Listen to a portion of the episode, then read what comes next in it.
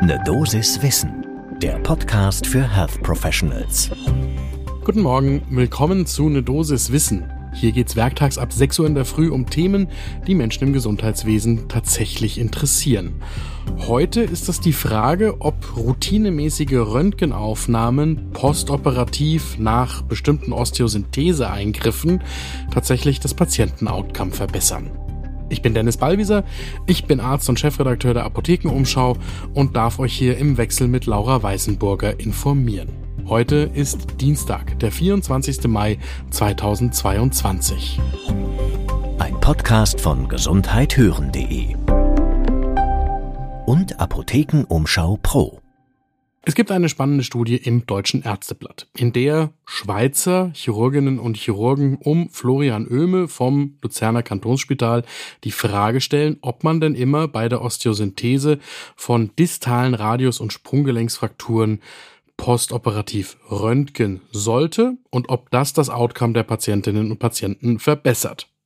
Die Alternative wäre, standardisiert intraoperativ zu röntgen, was den einleuchtenden Vorteil mit sich brächte, dass man, wenn dann herauskommt, dass die Versorgung nicht so ist, wie man sich das vorstellt, man direkt darauf reagieren kann, während beim postoperativen Röntgen, zum Beispiel einen Tag nach der Operation, immer ein zweiter Eingriff notwendig würde, falls das Ergebnis nicht wie gewünscht ist.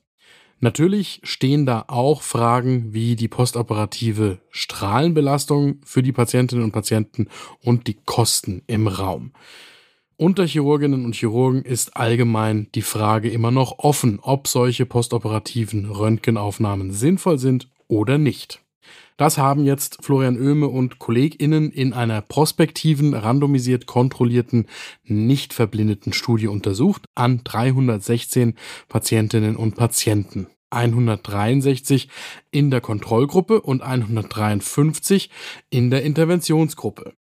Was heißt das? Beide Gruppen haben intraoperativ ein Standardröntgenbild bzw. mehrere Standardröntgenbilder erhalten.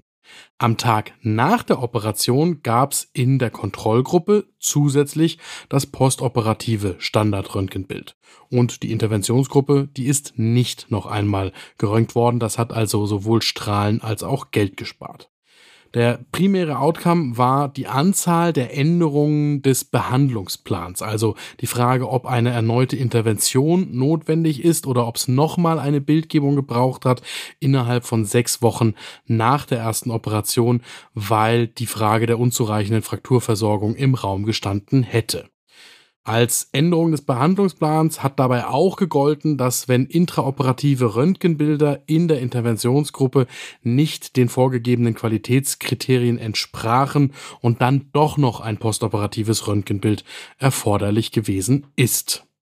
Zu den sekundären Outcomes gehörten sowohl der Bewegungsumfang als auch die Schmerzeinschätzungen anhand der visuellen Analogskala durch die Patientinnen und Patienten nach sechs Wochen und außerdem die Ermittlung von funktionellen Ergebniswerten sechs Wochen und ein Jahr nach der Operation. Zu den Ergebnissen. Zu einer Änderung des Behandlungsplans ist es insgesamt nur bei zwölf Patientinnen und Patienten gekommen bei vier Patienten in der Kontrollgruppe und bei acht Patienten in der Interventionsgruppe. Also nochmal Kontrollgruppe, das sind die, die von Haus aus zwei Röntgenbilder bekommen haben, also mindestens zwei, einmal intraoperativ, einmal postoperativ. Und die Interventionsgruppe, das waren die, bei denen versucht worden ist, auf die postoperative Röntgenkontrolle zu verzichten. Von diesen insgesamt zwölf Patienten, bei denen der Behandlungsplan geändert worden ist, haben sieben noch einmal eine Operation benötigt. Drei in der Kontroll- und vier in der Interventionsgruppe.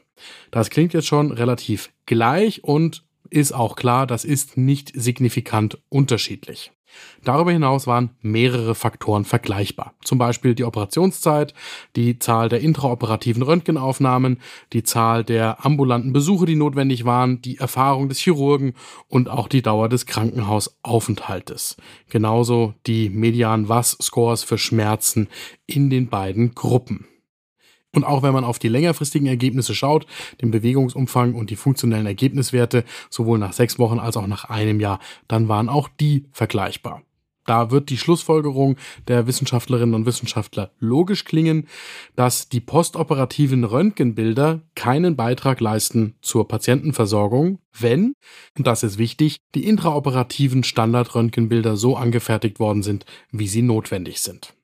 Dementsprechend plädieren die Autorinnen und Autoren der Studie auch dafür, dass man Standards für die intraoperativen Bilder schaffen sollte, auch für die Speicherung dieser Röntgenbilder, um da eine kritische, unabhängige Beurteilung zu ermöglichen. Die Studie hat wie alle Studien Grenzen. So ist zum Beispiel ein ganz erheblicher Anteil der Patienten in der Interventionsgruppe vom Abteilungsleiter oder dem spezialisierten Oberarzt operiert worden. Das heißt, hier steht eine Verzerrung der Daten im Raum und die Beurteilung der Qualität der Bildgebung und der Angemessenheit der Osteosynthese ist natürlich durch den Operateur durchgeführt worden und auch das könnte einen Bias hineinbringen. Das könnte zu einer etwas geringeren Häufigkeit von Änderungen des Behandlungsplans in der Interventionsgruppe geführt haben. Aber es gibt auch andere Studien, die in dieselbe Richtung weisen. Zum Beispiel eine Studie aus den Niederlanden, die zeigt, sofern im Rahmen der zweiwöchigen Nachuntersuchung nach einer offenen Reposition und interner Fixierung adäquate Röntgenbilder angefertigt worden sind, dann braucht es keine zusätzliche Bildgebung während der weiteren Nachuntersuchung. Und wenn man Unfallchirurginnen und Unfallchirurgen einfach fragt, wie sie es denn machen würden, dann sagen deutlich mehr als die Hälfte, dass sie eigentlich aufhören würden damit, sofern es sich als nicht effektiv erweisen würde. So, das heißt, in der Community der Chirurginnen und Chirurgen wird darüber diskutiert, ob man nicht auf diese postoperativen Routine-Röntgenaufnahmen nach einer Osteosynthese verzichten könnte. Und das erscheint auch nach einer neuen Studie im Deutschen Ärzteblatt als vermutlich sinnvoll. Das, was ich heute aus der Folge mitnehme, ist, dass man das, was wir sowieso schon immer so machen, gelegentlich hinterfragen sollte, auch wenn es dabei um scheinbare Basics geht. Denn wenn man jemandem sagt, dass es halt einfach dazugehört, dass man bei einem Patienten nach einer Osteosynthese postoperativ nochmal nachschaut, ob die auch so aussieht, wie man sich das intraoperativ vorgestellt hat, dann würde das vermutlich jeder erstmal schulterzuckend hinnehmen aber es geht um eine Röntgenstrahlenbelastung und es geht auch um Kosten und es geht um das Patientenwohl und deswegen sollte man sowas immer wieder in regelmäßigen Abständen darauf hinterfragen, ob da denn eigentlich ausreichende Evidenz dafür vorliegt. Das war eine Dosis Wissen für heute.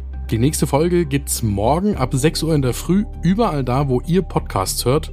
Und falls ihr eine Dosis Wissen gerne hört, dann sagt das doch gerne im Kollegenkreis weiter. Dann können auch Kolleginnen und Kollegen, die uns noch nicht kennen, gut informiert in den Tag starten. Ein Podcast von gesundheithören.de und Apothekenumschau Pro.